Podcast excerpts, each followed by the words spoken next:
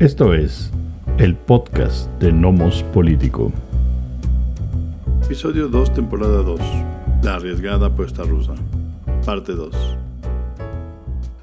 Claro. Oye, pero y yo antes de pasar, porque sí me, me gustaría como cerrar con este asunto de, de, la posible realineación, hay un elemento que sí me parece importante en este asunto que lo habíamos comentado antes de iniciar la grabación, sobre eh, que es muy fácil de pronto, no, no, no es tan fácil, hay, hay, hay que tener carácter y temas específicos para dividir tanto poblaciones, ¿no? Y, y, uno de esos es, por ejemplo, la guerra, en donde es muy fácil, si tú estuvieras en México, pero posiblemente en, en, estando en Alemania también lo ves, eh, es muy fácil ver la, la, guerra en blanco y negro, los malos contra los buenos, ¿no? Sí. Como, Pati, como Putin atacó, entonces Zelensky es un héroe, es una maravilla, su gobierno es un una gran, gran gobierno súper popular, apoyado porque es liberal, democrático, muy amable, y me parece que no necesariamente, me parece que ahí es donde eh, la guerra eh, enturbia las visiones de sobre, sobre, sobre, sobre quiénes son eh, sí. estos, estos personajes, este, especialmente porque, más allá de darte la palabra para que hables sobre un poco el perfil de la, del, del, que sepas tú sobre el gobierno de Zelensky y de la gente que está detrás de ese gobierno, eh, la gente se confunde de pronto cuando dice, sí es que fue votado por el 70, más del 70%, ganó con más del 70% de los votos, sí, pero desde la segunda vuelta. Es decir, este, no es lo mismo, piénsenle poquito. Él ganó con treinta y tantos por ciento, él ganó treinta y tantos por ciento, pasa a segunda vuelta y e, históricamente en todos los países, no en Ucrania, en todos los países donde hay segunda vuelta, en la segunda vuelta la cantidad de gente que vota es mucho menor porque se reducen las, las probabilidades y uno ya a veces no vota por quien no quiere, que son uno de los dos que quedan al, este, al final en la segunda vuelta, y entonces él gana con 70%, pero eso no quiere decir que haya sido tan popular como Putin, por ejemplo, que sí tiene una, tiene una gran popularidad y que de pronto pues nada más se cayó al, al, a lo que tiene ahorita, que al parecer según sus números que veía hoy está bajito del 30% su popularidad, que seguramente va a crecer con la guerra, este, porque se ha, ha, hecho muy bien, muy buen uso de los medios para vestirse como héroe y eso sí hay que aplaudírselo porque no, tal vez no ha tirado un solo disparo, pero los medios es lo suyo este, y ha sido capaz de vestirse y demás. Uno ve, no sé si lo has visto, pero en México tenemos muchos hasta memes en donde la idea es, Zelensky es un héroe como el que necesitamos en México, ¿no? O sea, es un personaje que defiende a su población, en verdad, no la ataca como el peje, por ejemplo. Este tipo de babosadas que uno puede ver como memes en México, que, que, que son reflejo más que de la, digamos, política torpe que, se puede hacer en México desde, desde, desde la oposición, el, eh, el, asunto me preocupa más, el, el, asunto de Zelensky, de, en verdad es el, es el, es el eh, gobierno bonachón que no tiene nada que ver con los nazis, porque con este asunto de, también hay muchos artículos que dicen, ah, es que Putin se va por la fácil, que es llamar nazi a cualquier enemigo nada más para acreditarlo, ¿no? Entonces quería saber qué, qué opinabas al respecto. Sí. Bueno, mira, Zelensky es un actor. Lo han llamado cómico, como si fuera un, algo despectivo, pero bueno, él, él, era un actor y él producía su programa, entonces ahí sabía administrar y, o sea, tiene ahí, manejar dinero sabe, ¿no? El señor. Claro. Un poco, ¿no? Ahora, no es político, ahora, supuestamente la democracia cualquiera puede llegar a gobernar, entonces no tiene que ser político de carrera para gobernar, ¿no? Eh, el problema es que él era un actor de una serie muy popular que se llamaba El Servidor del Pueblo. Eh, y es un maestro de escuela que ya, nunca lo vi porque me parecía muy tonto. Es un maestro de escuela que por su honradez y de manera inopinada llega a ser presidente del país. Y él se presenta siempre así como el servidor del pueblo. Y fue tan exitoso ese programa de televisión que el, el, partido político actual en el gobierno de Ucrania se llama Servidor del Pueblo. O sea, ahí de pronto hay una mezcla, una fusión ahí de, de, de realidad y ficción. Pero él, ese programa era producido en un canal de televisión, ya no recuerdo cuál, que pertenecía, bueno, que pertenece a un oligarca. La economía ucraniana está dividida en oligarcas. Son como unos Claudius X González locales.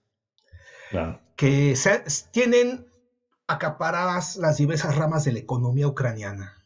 Y, son ellos los que crean y desaparecen partidos. Surge un líder social o surge alguien que jala gente, por ejemplo, un líder militarista o un paramilitar de un batallón de voluntarios ultranacionalistas, y ellos lo financian. Y este paramilitar se vuelve su fuerza de choque llegan a meterlos a la Rada, la Rada es el Congreso, los llegan a meter como diputados a esos líderes paramilitares. Y Zelensky es un personaje que se debe un, a un, eh, a un oligarca, creo que Kolomoisky, aunque no te lo puedo asegurar. Los juegos que hay entre estos oligarcas son complicadísimos porque a veces son aliados, a veces son enemigos, eh, a veces se sabotean mutuamente o prefieren ignorarse porque comparten secretos incómodos de descubrirse. Si cae uno, cae el otro. Pero es una, es una política muy amafiada la, la ucraniana. O sea, es un país corruptísimo, Ucrania. Imagínate, es casi como Rusia o como México. Están, si tú ves las, están por ahí en las, en las escalas de corrupción. Eh, y en cuanto llegó al poder, Zelensky perdió parte de su, de su bonomía y comenzó a cerrar canales de televisión que eran críticos. O sea, la, crítica puede ser eh, muy agresiva o totalmente desproporcionada, pero bueno, hay que tienes que aguantar vara, ¿no? Eh, cerró, ya, ya, van cuatro canales que saca del aire por sus pistolas. Eh, al político más popular de oposición lo tenía bajo arresto domiciliario. Creo que se escapó hoy, por cierto. Aprovechando el desajuste que hay en Kiev, se escapó hoy del arresto domiciliario Medvedchuk, eh, un, un político y empresario de los más ricos del país, que es como la mano derecha del oligarca más rico del país, Rinat Akhmetov, que tiene su, su base en, el, en Donetsk, precisamente, que es la región rebelde. Y Medvedchuk es amigo personal de Putin. Mm, y bueno, hay ahí una serie de entrecruzamientos. Eh, y algo importante también de, de este Zelensky es que no, no ha logrado deshacerse o decidió reunir, eh, rodearse de personajes ligados con, con estas famosas agrupaciones paramilitares, que, perdón, que surgieron y se fortalecieron durante el Maidán. Eran las sotnias, una sotnia es una centuria, eran las centurias del Maidán. Estamos hablando de del 2014-2015. De 2014-2015 y que tienen muy ligadas a la ideología, bueno, a esta, a la imagen que hay de cómo debe ser Ucrania, los mitos fundadores que hay en Ucrania occidental, pero la región más occidental, donde eh, es muy fuerte la figura de este, de este famoso personaje, Stepan Bandera. Bandera fue un nacionalista ucraniano. Él luchaba por la independencia de Ucrania. Em, ustedes sabrán que cuando la revolución rusa, el imperio ruso se resquebrajó y se, se deshizo. Hubo, hubo dos estados ucranianos independientes, ambos efímeros, pero uno más exitoso que otro. Eh, Georgia fue independiente, Azerbaiyán fue independiente. Eh, fue cuando Finlandia ganó su independencia, porque Finlandia era posesión rusa, era un, era un ducado que pertenecía a la corona del zar, eh, tenía autonomía, pero era, era posesión rusa. Finlandia se independizó y pasó por una guerra civil impulsada por los comunistas finlandeses, que querían unir a Finlandia, bueno, fineses, que querían unir a Finlandia a la Unión Soviética. Ganaron los independistas, pero fue una guerra civil cruenta y era realmente totalmente innecesaria. Eh, Estonia, Letonia y Lituania se independizan eh, y la mm, Polonia, la recién, la recién resurgida Polonia, que había estado repartida, se queda con territorios ucranianos o que por lo menos los ucranianos reclamaban como independientes. y ahí estaba Bandera. Fíjate qué grado tenía Bandera de maquiavelismo, si quieres así decirlo. Eh, Polonia intentaba polonizar eh, a toda la población. hablar polaco, no ucraniano, y la religión va a ser la católica, no la ortodoxa.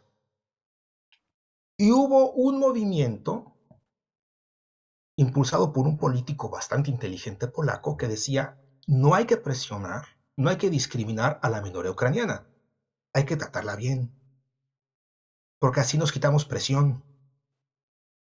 Y además le metemos presión a la Unión Soviética, que es nuestro enemigo, porque ahí, la, el nacionalismo ucraniano sí se ve reprimido. Si la minoría ucraniana en Polonia quiere escuelas en ucraniano, que tengan escuelas en ucraniano. Si quieren iglesias ortodoxas, que tengan iglesias ortodoxas. Vamos a vivir todos en paz. Y le metemos presión a la Unión Soviética. Y Bandera, que era de un grupo de ultranacionalistas ucranianos en Polonia, lo asesinó. porque dijo, bueno, la lógica de este movimiento era, si los, si los ucranianos comienzan a vivir bien en Polonia, no habrá jamás una rebelión ucraniana por la independencia. No sé por qué me suena similar. y después viene la Segunda Guerra Mundial y este, la, Bandera y sus huestes ingresan, invaden la Unión Soviética junto con el ejército nazi, el ejército alemán. no hay que olvidar que la Unión Soviética se repartió de manera brutal Polonia con, con Alemania. Alemania, claro, sí. Cruzaron, cruzaron el río que marcaba la frontera y cuando estaban cerca de la ciudad de, en ruso es Lviv, no, en ruso es Lvov, en ucraniano es Lviv, en polaco es Lviv y en alemán es Lemberg te das cuenta solamente por tantos nombres, por cuántas manos pasó esa ciudad, la historia que tiene esa ciudad. Se despegan de los alemanes, los ucranianos, para llegar antes. Bandera llega antes a la ciudad del Lviv y proclama la independencia de Ucrania. Y acto seguido comienza un pogromo contra la población judía de la ciudad, que era como el 30% de la población. ¿Por qué? porque, porque Ucrania va a ser el estado de los ucranianos. No hay lugar para los otros. Y además pensó, bueno, y además, pues, le hago el trabajo sucio a los alemanes, pues más fácil será que me acepten. Cuando llegan los alemanes, están muy descontentos, no por el pogromo, sino porque en sus planes no, no entraba una Ucrania independiente. Lo capturan y lo encierran en una prisión en Alemania en la que tenían gente que les podía ser útil después sea, no era un campo de concentración, no era un campo de exterminio, lo, apresaron y lo, al final de la guerra lo soltaron, a ver si organizaba algo, ya, estaban desesperados los alemanes, lo soltaron a ver si les alcanzaba a organizar algo contra los, los soviéticos. Pero los, los banderistas en Ucrania comenzaron a formar destacados, bueno, algunos ingresaron a una, a una división que hubo de las Waffen SS, Galichina. Galichina es Galicia. Y ves que hay una Galicia en, una, provincia de Ucrania es Galicia y también hay una Galicia en Galichina, en Polonia. Eh, hubo un destacamento, o sea, era una división de las Waffen-SS formada por ucranianos y, con algunos polacos ahí también. Eh, esta división participó en actos de combate contra partisanos, que eran civiles, en actos policíacos de represión. Eh, fue muy activa en el, en el actual territorio de Bielorrusia eh, comenzó una limpieza étnica contra la minoría polaca. Eh, son, son, son, regiones del país que tienen muchos entrecruzamientos históricos. Entonces había regiones enteras donde vivían revueltos polacos, judíos, ucranianos. Y comenzaron una limpieza de ucranianos, de, perdón, contra polacos. Se calcula que mataron como 45 mil civiles eh, campesinos polacos. A veces los alemanes, bueno, los dejaban hacer.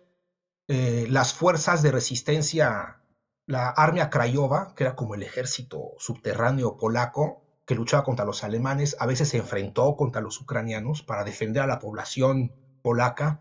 Los alemanes los dejaban matarse entre ellos. Eh, eh, las Waffen-SS, esta Galichina también fue activa en los Balcanes, en actividades de represión. Eh, hay que recordar que Bielorrusia perdió el 25% de su población en esa guerra, en la Segunda Guerra Mundial. Eh, y los ucranianos eran muy útiles porque operaban de esta manera. Se visten como partisanos, como civiles, hablan ruso. gran parte de los partisanos a veces eran eh, antiguos, bueno, eran soldados del ejército ruso que habían sido soviético, que habían sido rodeados, aislados, entonces formaban destacamentos en los bosques. Y los ucranianos de la, de la Waffen-SS, vestidos como civil, se acercan a un pueblo, salen del bosque y se acercan a un pueblo de noche y dicen y piden ayuda. Nos pueden dar armas, nos pueden dar comida, nos pueden dar información de los alemanes, por favor, somos guerrilleros, somos partisanos. Si el campesino daba la información, en este pueblo hay partisanos, en ese pueblo hay rebeldes. Y entonces entraban a saco los demás ucranianos a tomar actos de represalia, que eran quemar la aldea completa con la gente dentro de las casas, violaciones masivas, ahorcar a uno de cada tres hombres mayor de, y decidían ellos, de 14, 15, 16 años.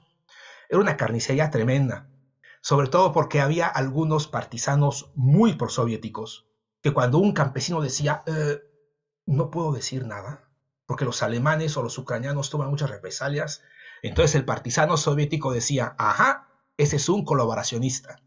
Y entraban a saco los partisanos y mataban a la mitad de los campesinos. O sea, fue, fue un papel muy sangriento el Kuwait.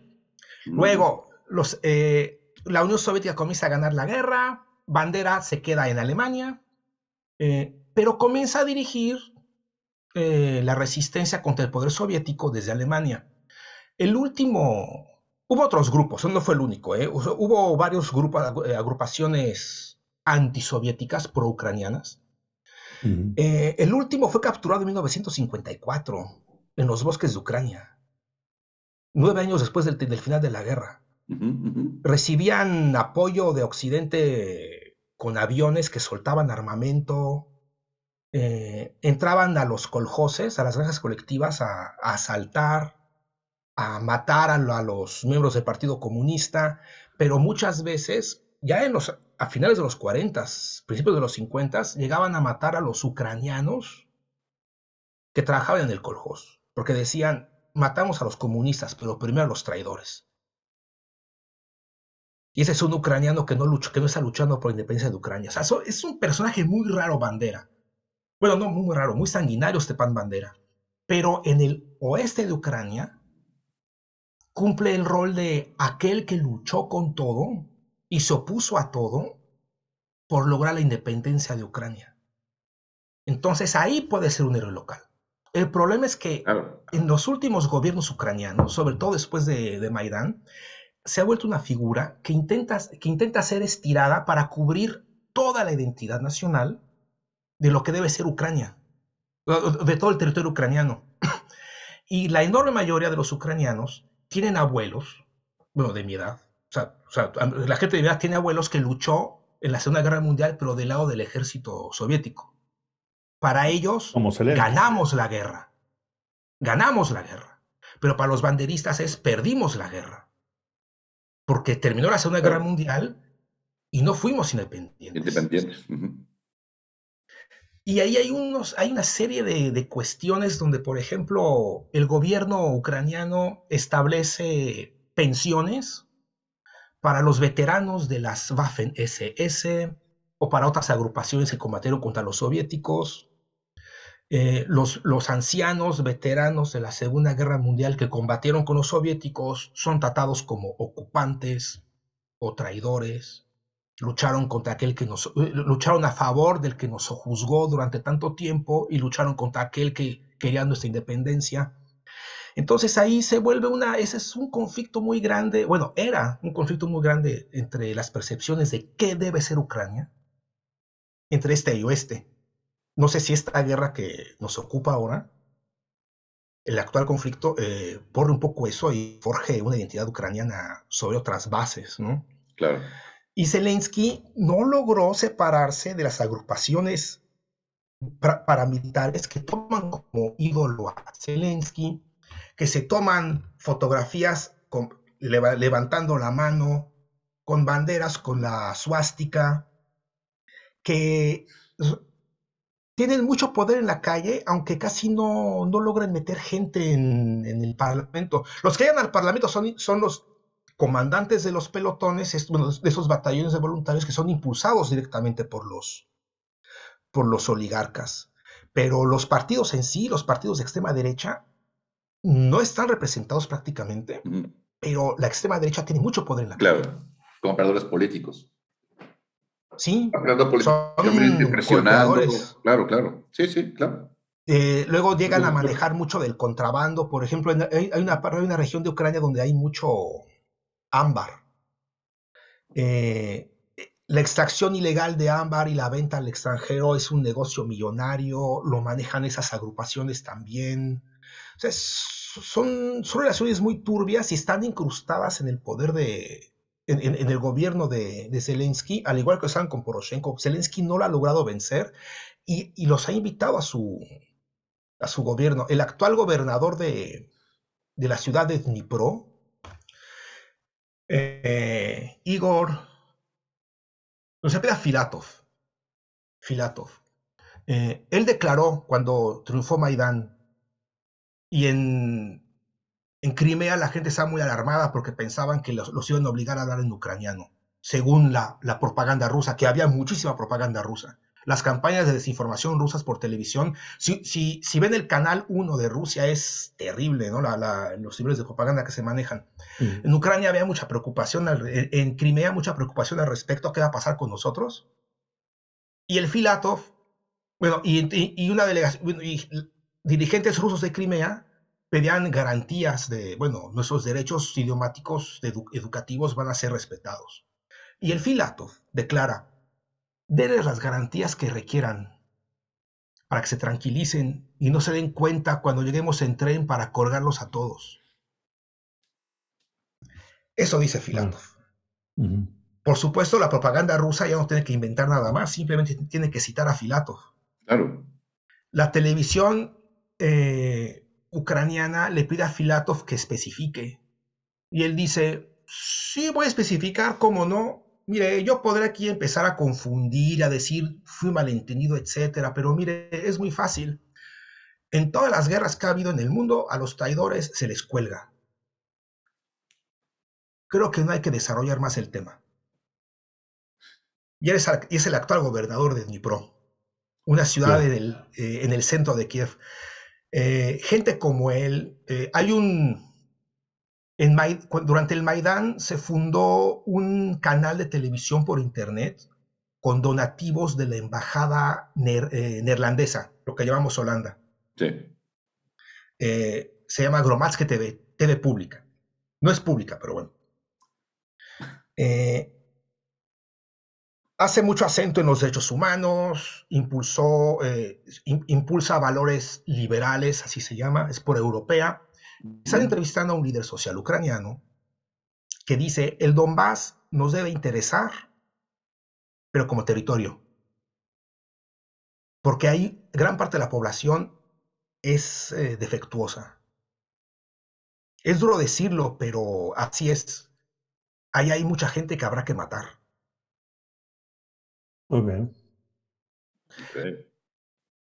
Obviamente, la propaganda rusa, que es muy activa, eh, pinta el panorama como si todos y cada uno de los ucranianos pensase así, o de todos los ucranianos que hablan ucraniano.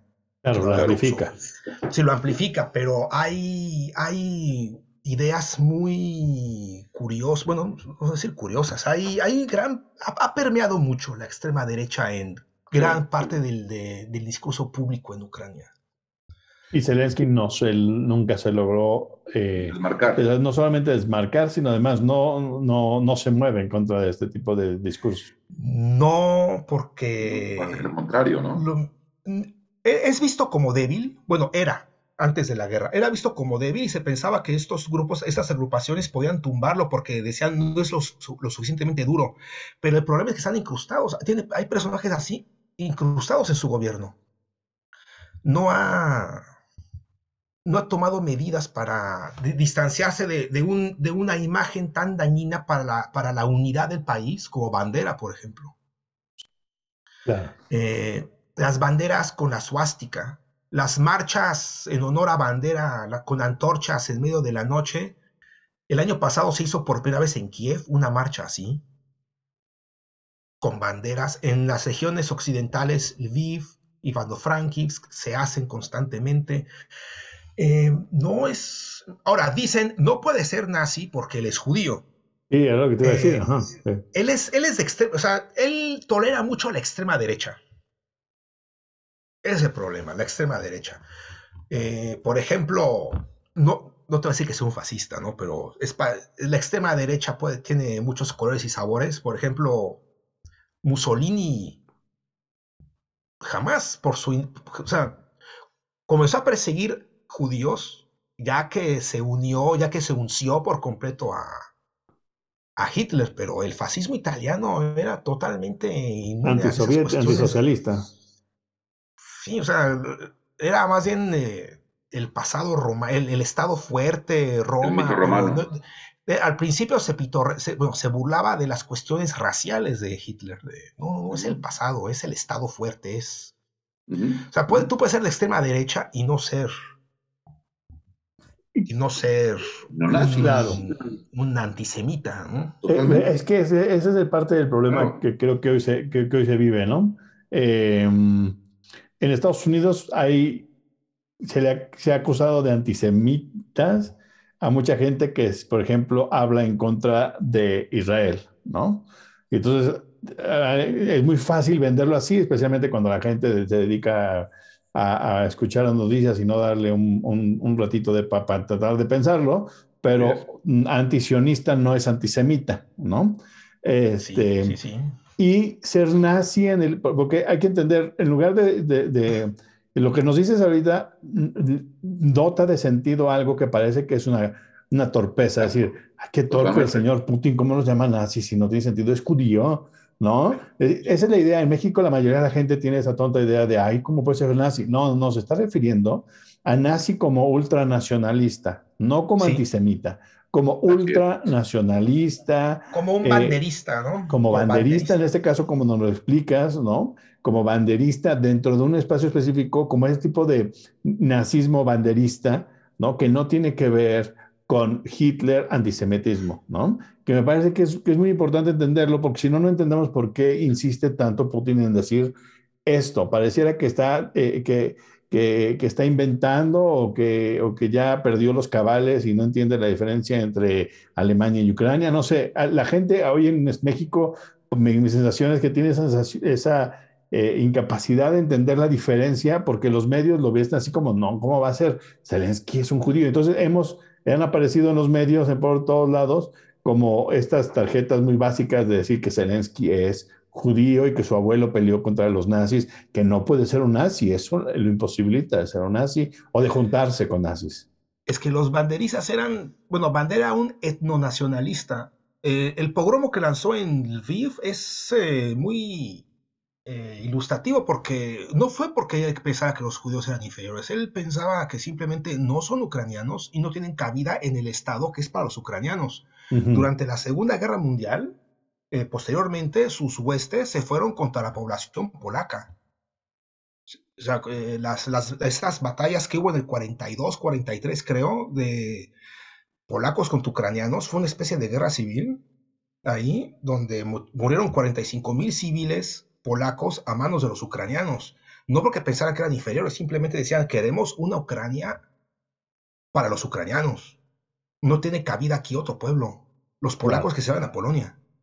Claro, claro. Es, muy ilustrativo lo que nos explicas, porque, porque así, así, así, así tiene sentido, a pesar de, de, que, de que está amplificado y está utilizado con fines políticos y militares hoy, que eso hay que entenderlo, pero hay que entender que no es que esté perdido en el espacio y no entienda lo que está diciendo Putin, está hablando de un caso específico de una forma específica. Y, este, y Zelensky, como es actor, comediante, bonachón, se presenta, entonces no, y judío, pues no, no puede ser nazi, ¿no? Bueno, no estamos, estamos hablando de, de, cosas un poco distintas, ¿no? Yo creo que no llega ni siquiera la mayoría de la gente amando francamente eh, en México y en otros países, no creo que llegue ni siquiera a conectar si Zelensky es judío o no. Yo creo que la cuestión está en que no tiene ninguna legitimidad Putin. O sea, a eso han apuntado, en términos de, la guerra de percepción, han apuntado a legitimar a Putin completamente. O sea, Putin es Hitler, ¿no? Y entonces todo lo que vuela a eso, por default, está descalificado, deslegitimado, va a decir tonterías, está loco, ¿no? Este, entonces no creo ni siquiera que lleguen hasta conectar muchos y muchas, otras y otras sí, pero que mucha gente no llega a conectar Zelensky como judío y entonces no puede tal, sino que todo lo que diga Putin es mentira y, al escuchar, yo creo, eh, lo de desnazificación, cuando, bueno, cuando lo comentó Putin, yo creo que sí, la mayoría que no, ya lo perdimos, está completamente loco, este, está desesperado por tratar de legitimar una guerra, una intervención, una invasión que no tiene forma de ser legitimada. Entonces, esa es la cuestión. O sea, también parte de la guerra, y parte muy importante de la guerra, es la construcción del enemigo. ¿no? Sí, Nada más que de un lado, de, de Occidente, han sido exitosos por muchas razones, no por brillantes necesariamente. Por muchas razones, Occidente ha sido exitoso. Uno, pues porque domina buena parte de los medios internacionales, muy buena parte, ¿no? La domina Occidente. Entonces está, repite, repite, repite, repite. Y claro, eh, falta información mucho de, del, fuera de la región en donde es el conflicto, falta mucha información, que es lo que nos acaba de decir Manuel, de ahí lo importante de sus comentarios, ¿no? Y entonces, claro, dota de sentido una, una frase, ¿no? Este, o una explicación, digamos, de Putin, que si no tienes esta información, claro que no tiene sentido. Y entonces tiene sentido la explicación de Occidente, eh, que para eso han sido muy buenos, y particularmente desde Washington han sido muy buenos para crear enemigos, ¿no? Este, de estos enemigos muy como de cómics, ¿no? Y han sido muy buenos para eso, eh, que son enemigos que quieren acabar con la humanidad y con el universo y que pues, están locos, y no, en lugar de, porque claro, es, es, es una, es una intención política, pero lo que tenemos que hacer es comprender la situación. ¿No? Evidentemente. sin justificarla, nada más, ¿no? O sea, por supuesto. Es el que decide, es el invasor, ¿no? Claro. Eso no le quita. No es que sea una buena persona en contra de, los malos que están detrás de Zelensky, sino entender que aquí no hay buenos contra malos, hay, malos contra malos, ¿no? Este, claro. de, tomar un poco de distancia, porque a menos de que tú seas un ultranacionalista ruso o un ultranacionalista ucraniano, pues no hay más que malos contra malos. Es muy difícil de, decir que hay un bueno contra un malo si no estás en, una de esas dos posiciones, me parece, tan cerradas, ¿no? Pues son intereses que se están encontrando, intereses, posturas que se están encontrando, como en muchos ámbitos de la política, así es la política. Sí, es, es una situación difícil para la población, ahí, la población civil, Totalmente. Eh, mira, la señora que murió con la pierna arrancada. Hace tres días, bueno, ya van cuatro días, hace cinco días. Estaba pensando tal vez en. Mi sobrina quiere un gato para su cumpleaños. O sea, no. Es terrible, ¿no? haber llegado a esto. Eh, y bueno, aquí hay otro tema también, ¿no? Que es Ucrania, la manera en que no logró cuajar su unidad nacional y también su neutralidad, que cuando proclama su independencia se adhiere a la neutralidad. Eh, y después, cuando empieza a caer en la deslegitimación, sus gobiernos tan corruptos y ven que entra Polonia, ven que entran países vecinos y de repente salen con... Nosotros también queremos entrar a la OTAN pero al mismo tiempo somos neutrales. Eh, se empieza a erosionar eso, Ucrania intenta avanzar en dos direcciones distintas, Rusia eh, no le gusta mucho el asunto, pero en los años 90 Rusia está quebrada con un gobierno tan inepto como el de Boris Yeltsin. Eh, luego viene la Revolución Naranja del 2004, cuando llega al poder una persona totalmente pro-Occidente, pro-Estados Unidos, pro-OTAN, que tiene una, eh, cuya esposa es hija de ucranianos que emigraron de Estados Unidos. Eh, su idioma materno era el inglés de la esposa de, de Yushchenko. Y Yushchenko, eh, comienza a hablar abiertamente de la OTAN. Eh, ahí, digamos, si aquí, aquí, hablamos, aquí hablamos bastante de Maidán, pero si quieres, la semilla del Maidán viene de la revolución naranja del 2004. Desde ahí, o sea, te puedes ir hasta allá, ¿no? Si le quieres escalar un poco ahí en la historia. Claro. Eh, que Ucrania nunca se pudo decidir por el neutraliado, ¿no?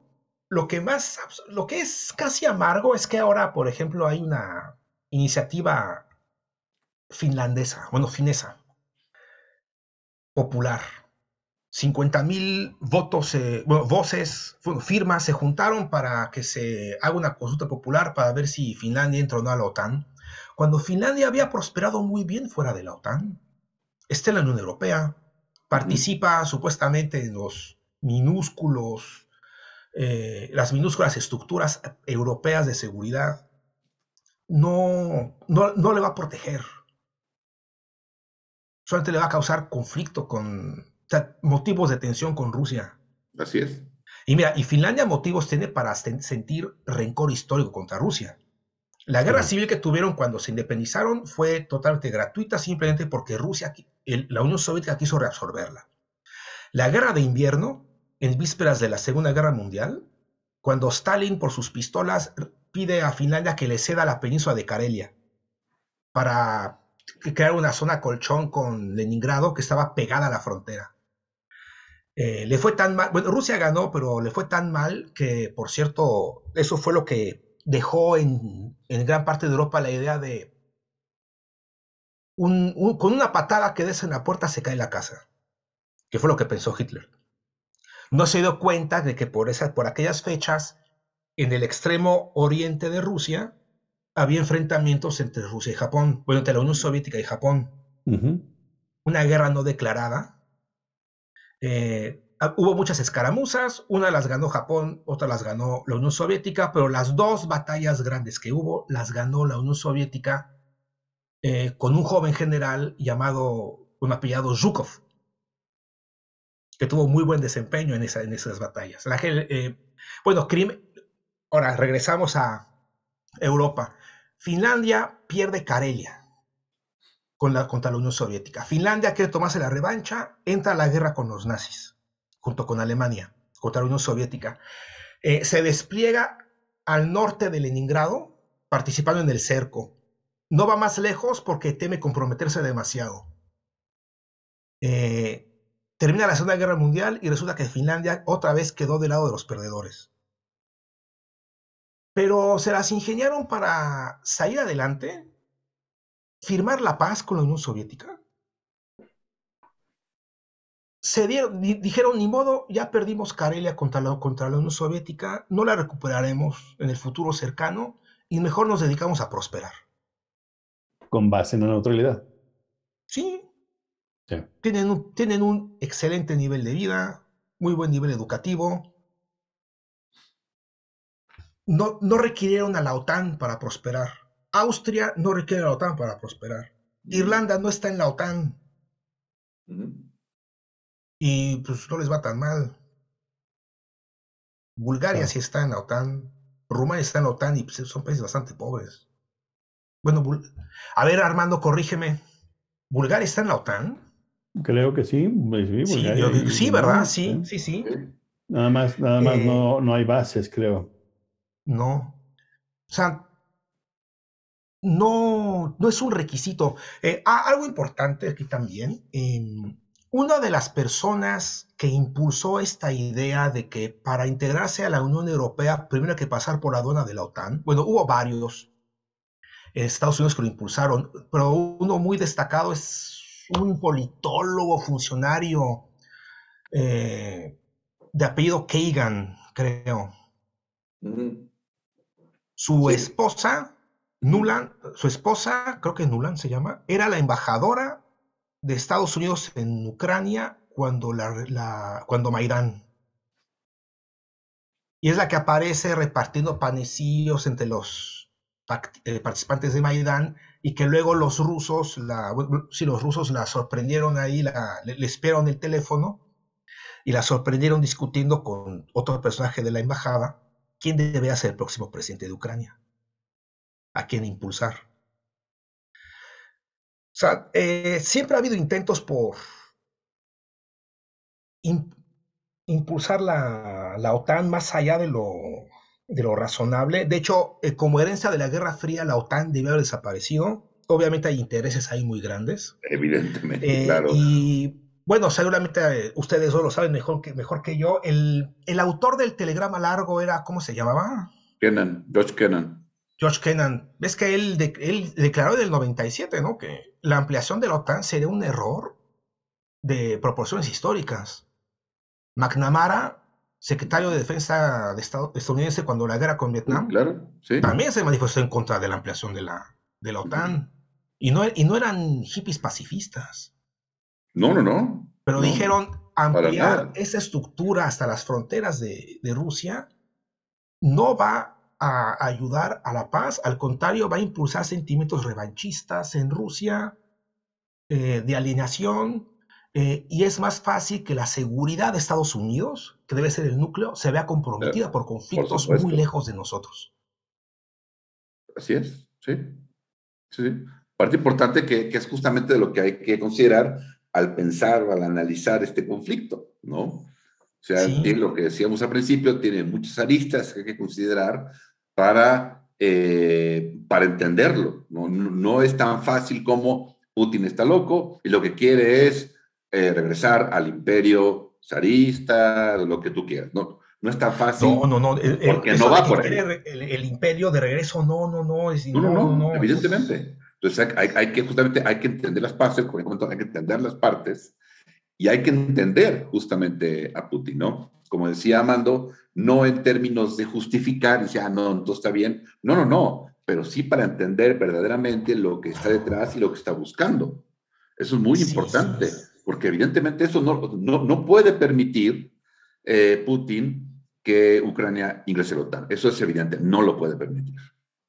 No, no, eso no es vemos, Y si vemos los altos costos que puede significar esta invasión a, a Ucrania, quiere decir que sí hay una asociación desde Rusia de que esto es un asunto de vida o muerte. Es decir, muerte, sí hay un elemento de, eh, muy importante de seguridad en detener, a pesar de los altos costos, el avance de la OTAN este, en estos espacios. ¿no? Sí, sí, sí, sí.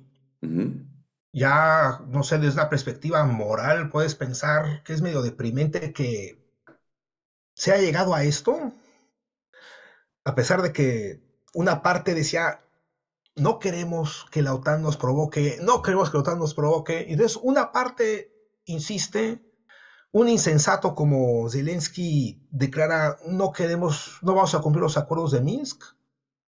Y mientras tanto, seguimos aquí con los asesores de la OTAN hasta que una parte, una parte se siente tan acorralada que tiene que comenzar esto, ¿no?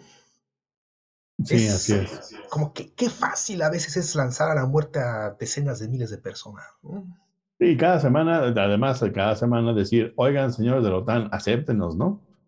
Que la OTAN este, es muy interesante porque la, la OTAN y la, y la Unión Europea se la pasan, digamos que, em, ridiculizando, porque no hay otra forma de decirlo, a un gobierno que insiste, insiste, se hinca, se acomoda, se, se sienta de cabeza, lo que, todo lo que quieras para que me aceptes y los demás dicen luego, luego, ¿por qué no vamos viendo pronto en el futuro? Y tienen 10, 12, 14 años tratando de entrar a las 12 de estructuras y, es muy interesante, es un poco de ridiculización que nada más por... Eh, eh, un poco por integridad nacional diría, bueno, ya retira la petición, ya te ya, ya, Bulgaria es parte de la este del, de la OTAN y tú no, ¿no? Ya, ya por dignidad ya deja de pedirlo, ¿no? Pero no, sin dignidad, pero porque tiene que ver más con eso, con provocar, que aquí me parece que es también importante, esta guerra también viene a partir de las provocaciones, ¿no? Exactamente. Y, puede ser que a Zelensky le salga muy bien en términos de que haya una fórmula, un, cuestionadora en Ucrania alrededor de su gobierno y de la gente que lo apoya. Sí, hace, de hecho, ayer o antier la OTAN volvió a decir, ¿no? Este, que pues, serán bienvenidos a, este, a, la, a la, organización, al, tratado, ¿no? O sea, también evidentemente es una provocación también, por supuesto. bueno, la, OTAN, la OTAN por asuntos diplomáticos, que era aquí lo que yo trataba de explicar el otro día en una de, mis, de mis clases. Hay un asunto de, de decir, a ver, la OTAN no puede estar sometido a Rusia y por lo tanto, si Rusia dice, tú debes de decirme que no vas a aceptar nunca a otro país, yo te voy a decir que no. ¿No? Por asuntos diplomáticos, precisamente como tú lo pediste, yo te voy a decir que no. Porque no, no, no, no puedo, yo puedo, yo puedo negarle la entrada a cualquiera, pero no porque te lo dije a ti, sino porque no cumple con los requisitos. Y como el gobierno ucraniano es lo suficientemente corrupto para no cumplirlos desde hace 15 años, pues menos ahorita, ¿no? a menos que nos presionen. ¿Qué es lo que está haciendo ahorita? Ahorita está jugando Zelensky más bien la, el papel de víctima. Ya ven lo que nos pasó. Oigan, en la Unión Europea, acéptenos, no sean malos. O sea, vean lo que nos está sucediendo. Y este es un juego que hay que entender porque si lo ves blanco y negro, buenos contra malos, no ves el juego que está haciendo Zelensky con su propia población, ¿no? Es que mira, cuando, la, cuando, bueno, sí, sí, estoy totalmente de acuerdo. Mira, cuando Saakashvili quería ingresar a fuerzas con Georgia a la OTAN, que tenía un presupuesto militar, eh, construyó dos bases militares modelo, dos bases aéreas modelo, eh, y para eso durante años tuvo un presupuesto militar que era varias veces lo que gastaba en educación y salud juntos, o algo así, Saakashvili. Y se sintió tan seguro que fue cuando se le ocurrió aprovechar unos Juegos Olímpicos para cañonear la región, la capital de la región separatista, Tsikvali, la ciudad la de Tsikvali, eh, y entró el ejército ruso ahí a Georgia que se dedicó a demoler las instalaciones militares recién construidas, que les destruyó lo que había costado el presupuesto de no sé cuántos años de educación y de salud, eh, y reconocer la independencia de Abjasia y de Osetia del Sur. O sea, esas cosas en su frontera, que bien que mal, ya sabes, es una realidad geopolítica, Rusia no lo va a aceptar. Eh, ahora bien, eh, no son regiones tan títeres. Abjasia y Osetia ya eran separatistas desde antes, mm, desde los años. Cuando Georgia fue efímeramente independiente en los años 20, le dio tiempo de tener conflictos ahí, porque los, los abjasos y los osetios no se sienten georgianos y no quieren ser parte de Georgia. Entonces Rusia ahí, digamos, aprovechó ya una animosidad existente para meter una cuña y de ahí no, de ahí no va a salir. Eh, pero son, o sea, ya, ya existe ese precedente de la línea roja. Bases militares están, que cumplen con los estándares de la OTAN, en regímenes que se la pasan de rodillas pidiendo ingresar a la OTAN, no las va a aceptar Rusia. Claro. Y, la, y ahí está otra vez, una de nueva cuenta, ahora no fue una base aérea, fue una base militar. Esta creo que se llama Ochakovo, Ochakov, Ochakov, este pequeño puerto que fueron, que fueron acondicionando los, poco a poco eh, para que pueda recibir navíos de la OTAN y para que y desde ahí tener equipo de radio o no sé qué tipo de comunicación para poder monitorear ejercicios en el Mar Negro. Si puedes monitorear todo el Mar Negro, por supuesto que puedes monitorear la base de, la flota del Mar Negro de Sebastopol, que es la base del, poderío naval ruso prácticamente. Pues sí, claro, totalmente. Eh, ya, había, ya había precedente de esa línea roja. Y, es además, es además estos, cuando, metes un desequilibrio, eh, es usual que el vecino se queje. Eh, obviamente todos conocemos lo que pasó entre Australia y, Francia con los submarinos, ¿no? Que se molestaron los franceses porque los dejaron plantados. Les, quitaron el negocio. Querían vender 12 submarinos diésel y Australia dijo, no, mejor compro estos seis nucleares. Así es. Pero que tienen, un que tienen un rango de acción mucho más amplio. O sea, en realidad no son submarinos que cumplen funciones defensivas. No son submarinos para patrullar aguas territoriales mm. propias, sino son para desplazarse a distancias mucho mayores. Y entonces, creo que fueron Indonesia y Malasia, y no sé si, si, Filipinas también o no, pero por lo menos esos dos países se vieron obligados a protestar. Porque aunque no tengan ningún conflicto con Australia, en cuanto llega un desequilibrio militar hacia la región, tienes que preguntar qué pasa. Vas a tener, submarinos nucleares dando vueltas por mi cerca de mí o qué pasa. Incluso en países que tienen relaciones amistosas o estándar, esos desequilibrios causan inquietud, pues más va a pasar con Rusia si le quieres meter una base militar en un país vecino, a pesar de que te ha dicho 20 veces que por favor no lo hagas. Claro, sí. Y, esto nos lleva como al, punto final que quería decir, que yo creo que hay un tipo de redistribución de poder internacional que es interesante, porque la firma de los acuerdos entre, eh, entre Moscú y Beijing, este, antes de, empezar la guerra, me parece que es interesante. Eh, me parece que Rusia dice, mira, yo me voy a meter en problemas acá, necesito tu apoyo. Los chinos lo que dicen es, va, a entrar a los fregadazos este, a fin que débil, débil, este, me sirves más porque entonces te alineo a mi, a, a, mi, a mi, proyecto que, que no es eurocentrista, sino a chinocentrista, ¿no? Este, Porque me parece que tú llegaste al mismo punto que yo quería llegar, que es precisamente lo que pasó en Australia, es decir, al intento de cerrar el cerco también de aquel lado, me parece que Asia comienza a moverse, y ya hablamos de India y de Pakistán, que no condenan lo que pasa, este, ahora, este, me parece que hay una puede haber un tipo de realineación que incluiría probablemente, pero sería un broncón a los, este, a los em, tanto a los saudíes como a los emiratís, ¿no? Este, en, en un tejimaneje complicado que sí redibujaría. Los europeos, me parece, en, esta idea que tú dices de verse el ombligo, nada más creen que es un asunto de, de, ah, es que esto está complicando este, la, la, defensa, la, o sea, la defensa europea. No, no, no. Posiblemente esto que está sucediendo hoy está cambiando el mapa del mundo así, y a una, y a un eh, digamos, em, creación de un nuevo bloque chinocentrista en donde Rusia se vuelva, eh, pues no, no periferia, pero sí, digamos, un aliado clave de, de una China que va en, en eh, eh, digamos que en crecimiento. Una suerte de, de growth round, diría Schmidt, ¿no? O sea, una división en términos de ideas políticas. Sí, sí, mira, es inevitable que Rusia se vea supeditada a China simplemente porque tiene mucha menos población. A pesar de que Rusia ha, diversificado su economía, no puede competir con la tecnología china.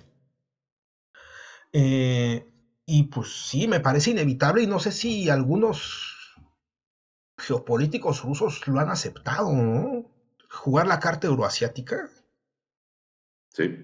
Eh, a mí lo que me llama la atención, por ejemplo, y no veo todavía bien cómo encajan ahí, por ejemplo, Irán es un buen pivote para Rusia, y, pero por ahí ah, con los saudí árabes no sé cómo se van a terminar arreglando porque compiten regionalmente, ¿no? Sí, no, no se llevan. Eh, sí, no son tan buenos amigos. Y tampoco con los sirios. Sí, pero sí empieza a haber movimiento. Mira, antes de que pasara esto con Rusia y, Ucrania y que ahora Rusia está es como un paria internacional, por lo menos en el corto plazo, eh, Rusia era como el broker ahí en el espacio de Asia. estuvo apaciguando a Armenia, perdiste, está viendo, no te preocupes. Le dice a Azerbaiyán, ya te pasaste un poco, ya párale eh, es quien que sostiene a Assad. Eh, y ves que él fue, fue, fue Rusia la que sugirió por canales diplomáticos a Estados Unidos y a Francia una salida para Assad antes de que Rusia entrara al conflicto. Le sugirió una salida negociada, mire, elecciones anticipadas, garantías para Assad y su familia. Y los otros pensaron, ajá, están perdidos, quieren rescatar lo que se pueda. Y dijeron, no, que lo queremos todo. Y entonces Rusia dijo, entró, le dio la vuelta a la tortilla. Eh, los príncipes saudíes, bueno, van a Moscú a preguntar si... Rusia estaba teniendo ahí un papel importante, apoya a Irán. Eh, ya no le preguntaban tanto a Estados Unidos si hacemos o no hacemos, era Rusia. Eh, y esto es un disruptivo Rusia, en efecto, sino en, en gran parte de, de su proyección económica, a menos que encuentre salida para su mercancía o que, es energía a Asia, Eh, curiosamente, creo que Corea del Norte está apuntando por ahí porque el gas licuado que están reclamando algunos en Alemania dicen lo podemos conseguir en Estados Unidos. Entonces en Asia algunos dicen, mm, nos vamos a quedar sin el gas licuado de Estados Unidos porque va a ir a Europa. Entonces mejor compramos gas ruso. Claro, claro. Entonces pero, eso, pero eso vuelve a Rusia un, un eh, eslabón importante en la cadena este, asiático-china, pero también lo vuelve dependiente de China, ¿no? Porque China es el mercado que, del que dependería el, el, el, consumo de sus energéticos. Entonces, es muy interesante porque si lo logran aparejar, que pareciera que para eso fueron estas, estas negociaciones, este, Blitzkrieg es así muy rápidas y fueron y firmaron creo que 14 acuerdos, ¿no? Este, Me parece un poco una medida de decir, bueno, esta la seguridad está por acá, nos van a pegar hasta por los dientes, hasta por debajo de la lengua, pero bueno, nos vamos a arriesgar, ya, ya, ya tenemos un, un, pequeño seguro de este otro lado, posiblemente nos vamos a tener que alinear y si nos vamos a alinear con alguien es con los chinos. Sí, no, sí, sí, sí, es evidente que además China tiene otros ritmos. Em, están ahí asediando poco a poco a Taiwán desde hace decenios, erosionan un poco por aquí el apoyo, un país menos en América Latina que reconoce a Taiwán. Poco a poco, o sí, tiene su juego China, ¿no? A China que le importa Ucrania. Sí, sí, exactamente. Esa es la cuestión. No está ahí. Así es. Eh, Rusia, Rusia tiene un problema que es su tamaño es enorme. Tiene, tiene aquí a Ucrania y de repente Japón empieza a picarle del otro lado sin necesidad alguna, diciendo, ay, por cierto, las Islas Kuriles nos las quitaron, ¿eh? del otro lado, del, como a 11 usos o 10 usos horarios de distancia. Sí, pídele a alguien en Vladivostok que conteste porque ya estamos dormidos de este lado.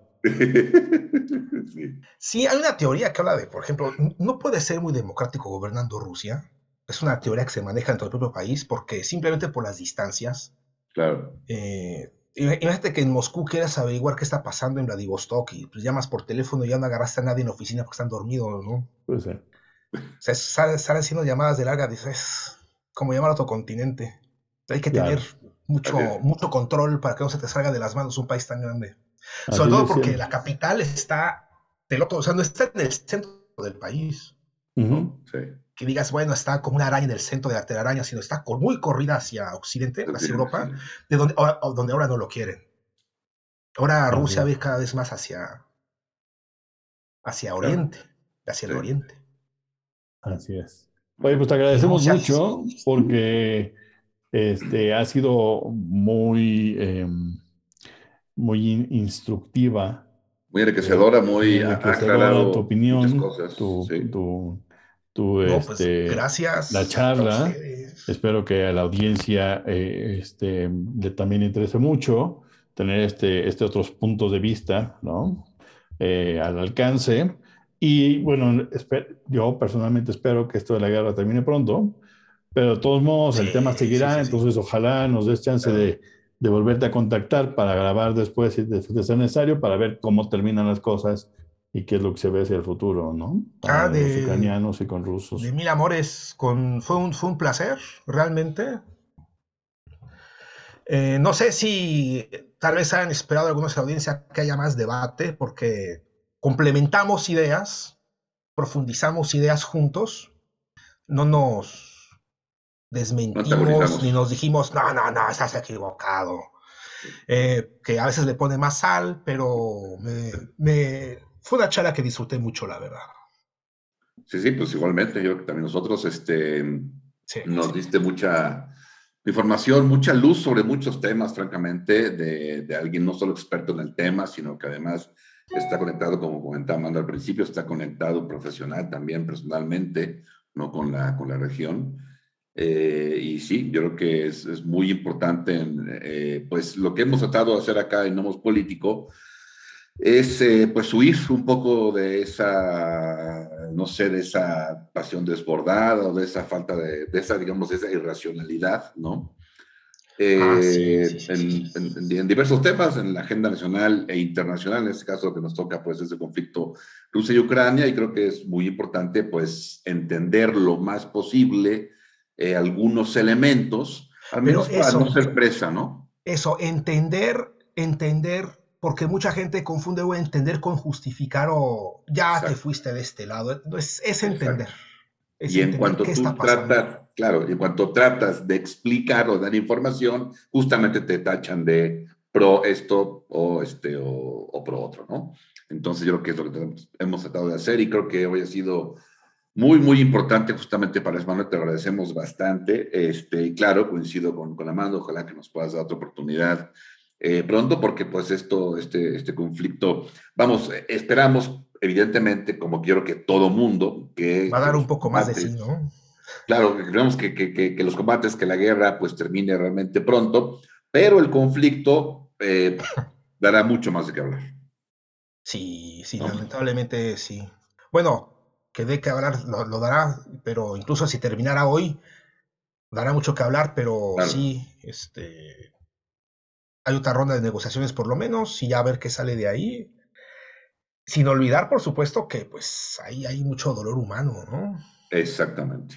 Esa es otra perspectiva, otra arista eh, sumamente importante. Eh, yo creo que la más importante en términos justamente humanos, personales. Mira, por ejemplo, aunque no pierda la vida, mi cuñado, por ejemplo, eh, está totalmente aplastado moralmente porque puede perder la casa que tanto tiempo le costó construir, ¿no? Pasó por la crisis económica de los noventas, eh, juntó capital, construyó su casa y ahora está, no, no sabe si la va a perder o no. Claro. claro no, sabe si lo van a matar o es Sí, sí, esa es la, la otra parte de la, incertidumbre, ¿no? De, Tristemente, claro. El empleo. Sí. Sí, sí, sí. Sí, no, es una situación muy grave. Esperemos que, se, que termine pronto, por lo menos en la parte del conflicto, y después veremos cómo se hace la reconstrucción de parte de, de, Ucrania. De todo, eh, ¿no? Sí, De identidades nacionales, de relaciones. el problema con eso es que no hay forma de construirlas y reconstruirlas si no es con un poco de violencia y una declaración clara de quién es el otro. Sí. Pero, este, pero bueno, esperemos que sea pronto y te agradecemos mucho, Manuel García Marquina. No, pues gracias a ustedes. Que tengan muy buena tarde, ¿no? Sí, buena, muy buena, no, muy, no, muy tarde para ti. Este, sí, muy tarde. Manuel está en Berlín, ya está desvelándose con nosotros. Que Te agradecemos mucho. este, sí, debe haber que que, te, que, le, que alcohol le pones adecuado para, para dormir bien. Exacto. Avena, bueno, muy, buen, eh, buenas, tardes eh, y fue, fue un placer verlos platicar. Igualmente, muchas gracias. gracias. Muchas gracias también a quienes nos escuchan. Aquí en el, esto fue el segundo episodio del podcast de Nomos Político en su segunda temporada. Muchas gracias. Hasta luego. Hasta luego.